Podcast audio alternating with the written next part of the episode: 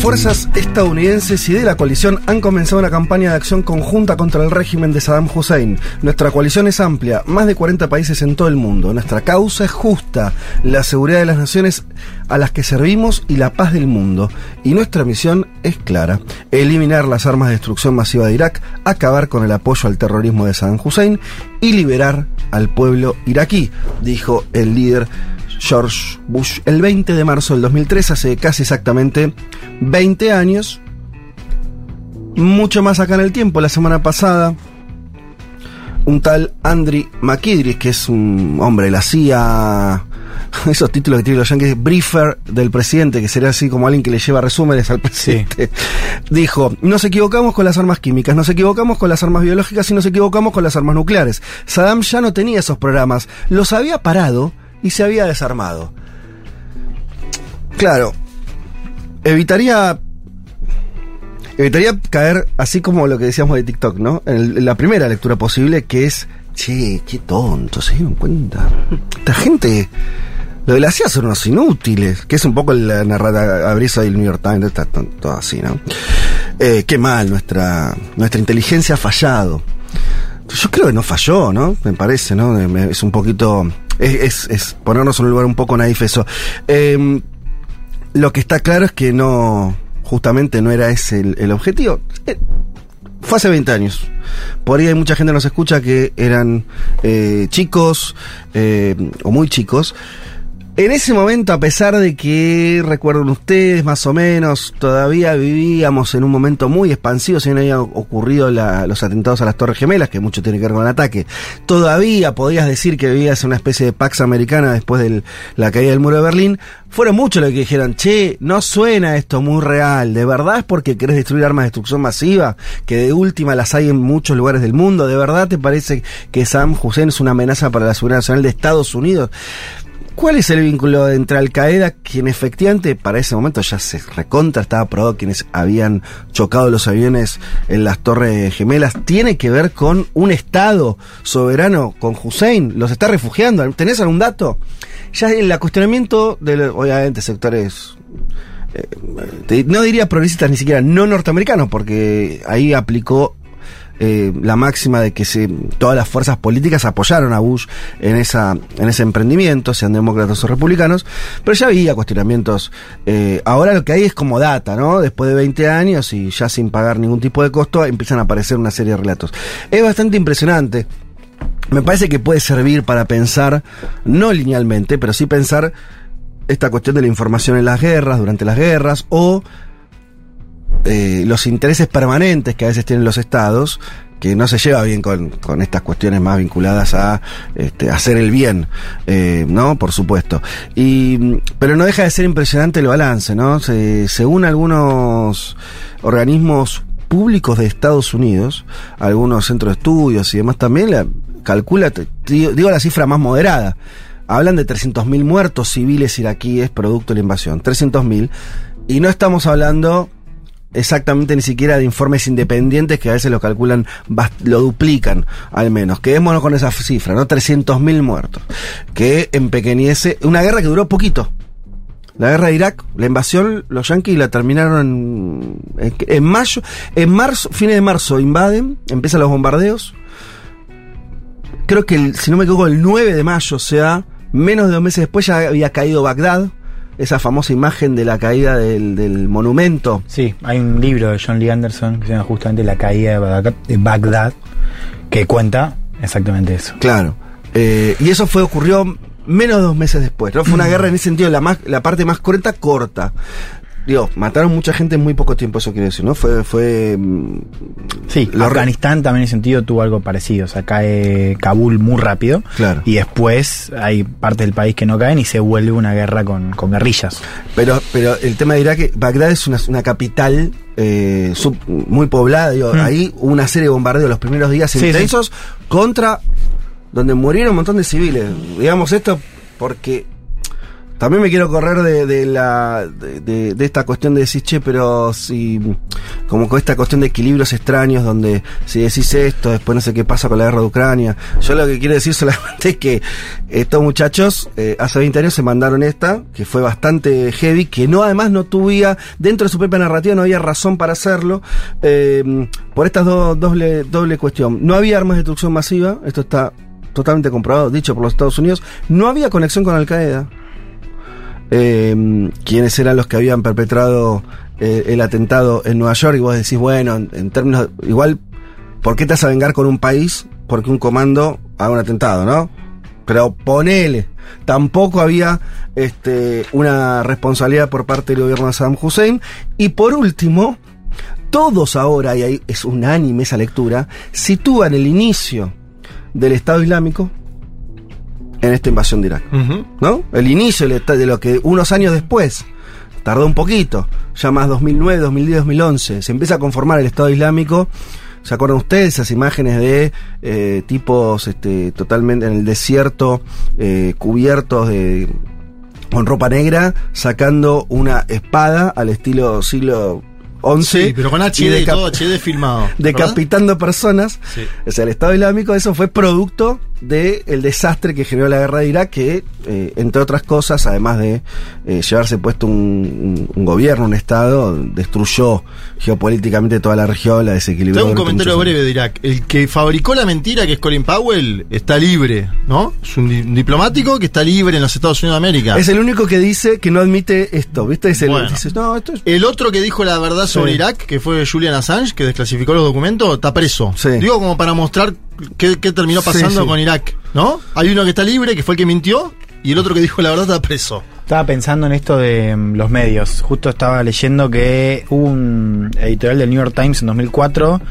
donde es bien claro, dice, nos equivocamos eh, con. Irak, ¿no? Y ahí me parece, un, digo, el New York Times es un periódico de referencia, ¿no? Pero también de cómo los medios fueron parte de esa narrativa también, digamos, no contradicieron lo que decía el gobierno y bueno, la apoyaron y construyeron una opinión pública en torno a la decisión de Estados Unidos.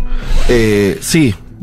El, el tema es que siempre está ese refugio, ¿no? El Nos equivocamos, en realidad, no, no leí es, esa cobertura especial de- del New York Times, pero lo que vengo leyendo es esta idea de, bueno, nos mintió, la CIA se equivocó.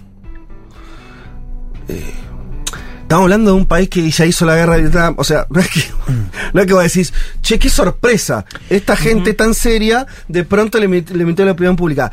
Bueno, es evidente que hay algo sistemático, es evidente que había razones más, más que obvias para cuestionar. Los medios norteamericanos se comportaron peor, o sea, que decir, en situaciones de guerra o preguerra, los- hasta ahora los medios de Estados Unidos se vienen comportando igual que Exacto. los medios chinos, rusos o de cualquier, o sea, donde el Estado tiene un control ferro y permanente, igual. Por eso lo traigo, porque hablamos la semana pasada de Nord Stream. eh, yo les contaba un texto del New York Times eh, construido con fuentes de inteligencia, donde también un poco era Lo contaste, transmitir sí. la narrativa de Estados Unidos, digo, Claro. sin, sin imponerla en jaque y Exacto. sin. O sea, era una nota casi, no una pulinota, pero digamos, una nota sí, construida Juan, con sí. fuentes de inteligencia, donde básicamente era contar lo que quería la inteligencia de Estados Unidos, sin eh, buscar otras fuentes.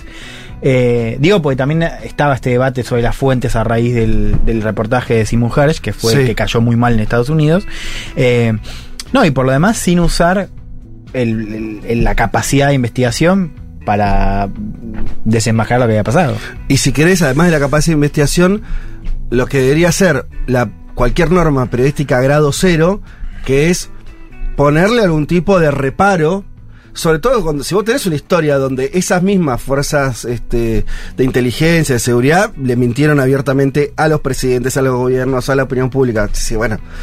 Y, nuevamente se crea la- la- la misma narrativa. Con la guerra de Ucrania pasa lo mismo. Vos no estás viendo coberturas independientes. Disculpe, yo no vi.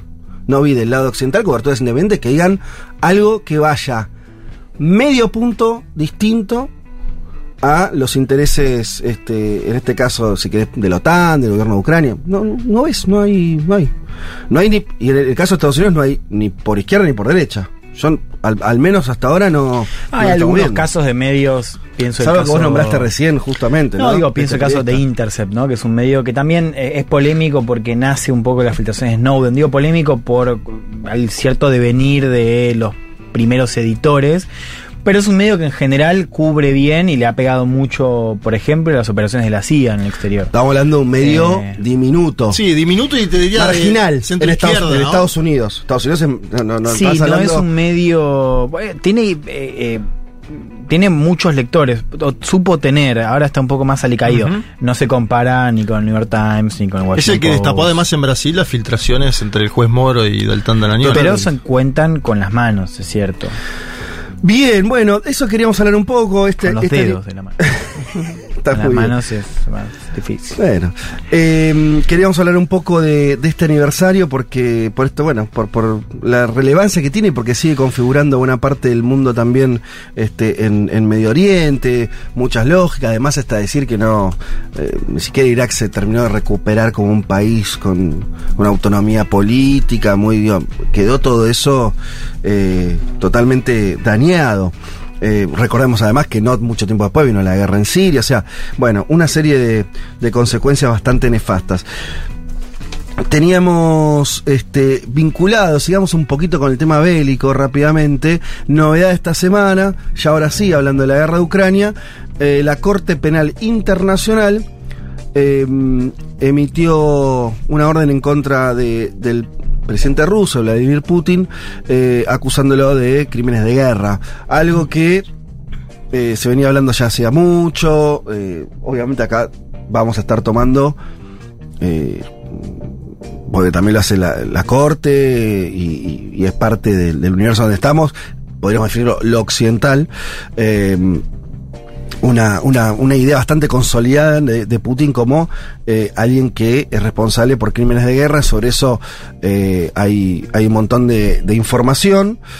Como pasa con la guerra, es muy difícil andar decir, de- haciendo una disquisición muy fina sobre, por lo menos a mí me cuesta, no, no, no llego a, a poder sentarme en el micrófono y decir, es obvio que esto fue así, porque no sé, no, no, no, no sé. Sí que hay un montón de reportes periodísticos, eh, de relatos de, personas que son parte de esa guerra que hablan de, este, de situaciones este, de violación de los derechos humanos, de, de violación de los códigos de guerra, una serie de cuestiones, lo cual me, personalmente aplicaría una norma general. En principio creo que es así, porque en general es así con todas las guerras, para empezar a hablar. Eh, y en la misma Europa tuvimos el caso de la guerra de los Balcanes, que también terminaron con algunas condenas, algunas solas, ¿no? Siempre la condena por un solo lado, pero bueno, terminaron con condenas con, con crímenes de guerra. Eh, obviamente podríamos hacer este algo que no me lo quiero tomar como un este como sería como una chicana, pero obviamente que habría, habría aplicado para lo que acabamos de contar recién de la guerra de Irak, obviamente. Sí.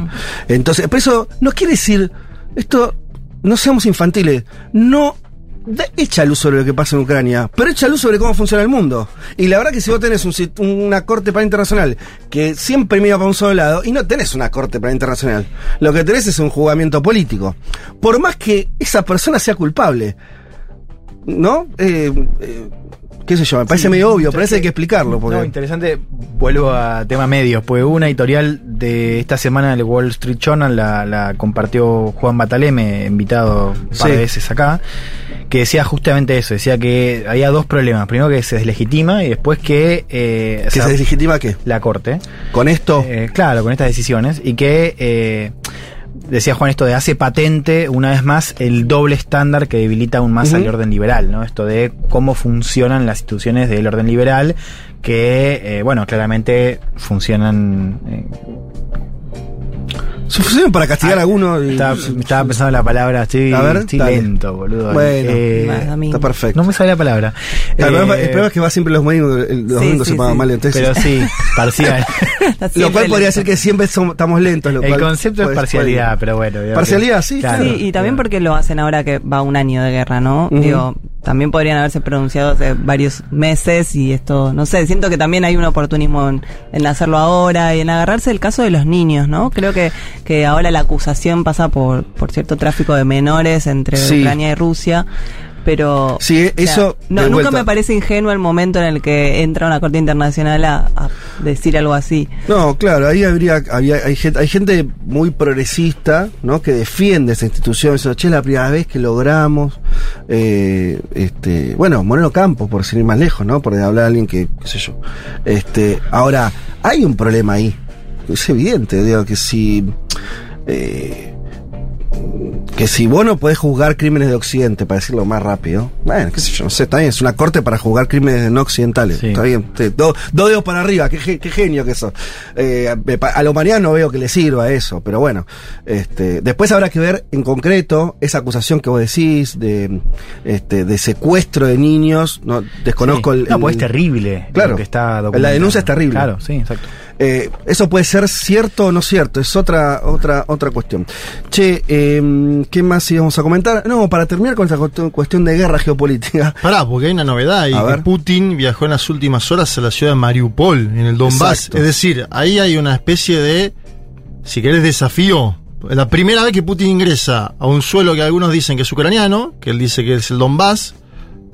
Si querés, es un desafío a esta propia CPI, ¿no? Están diciendo, bueno, ¿no puedo viajar por el mundo? Mirá, estoy en Mariupol al día siguiente que vos me, me dictás la condena. Una ciudad además que fue eh, disputada ferozmente Sí.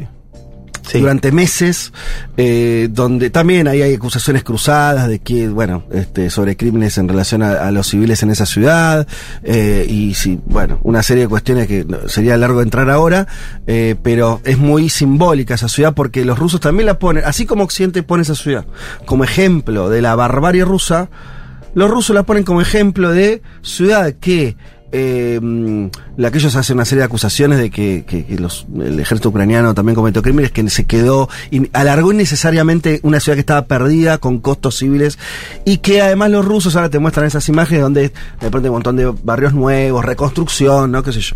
Eh, cuento las dos cosas simplemente para que entendamos de qué estamos hablando y por qué fue tan clave el viaje No, de él. un hombre que es hermético en general, que aparezca manejando una camioneta en las calles de Mariupol, como las imágenes que filtra el Kremlin hoy, a mí me da a entender de que le está contestando a la CPI y le está diciendo, mirá, viajo donde quiero, va a venir encima Xi Jinping a verme, ¿quién sos vos para juzgarme? Sí, yo, sí, viste, vivimos en un mundo extraño. Yo esto desconozco, es interpretación. No sé cuánto les empieza a importar a los líderes no occidentales. Es que no me gusta el término, no, todavía no estoy encontrando uno que, la que aplique más. Eh, ese tipo de cuestiones. O sea, viste que la sensación de un mundo que está ya tan roto, donde las lógicas, ¿no? Digo, no, no es que Putin estaba pensando en viajar a París. Ya, ya es un imposible pensar en esos términos, ¿no? O sea, pero no era imposible hace tres años, hace dos. O sea, ese mundo se quebró, ¿no? Sí, el- la final de 2018 del Mundial, sin ir más claro. lejos, fueron, o sea, estaba Macron con Putin. Claro. Eh, inclusive, digo, vos ya tenía, ya había pasado lo de Crimea, o sea, ya Sí, no, sí. no es que Putin era el Putin del 2001. Ujú. Eh, y hoy eso sí es impensado. Es totalmente. Digo, El mundo ya funciona con otras reglas.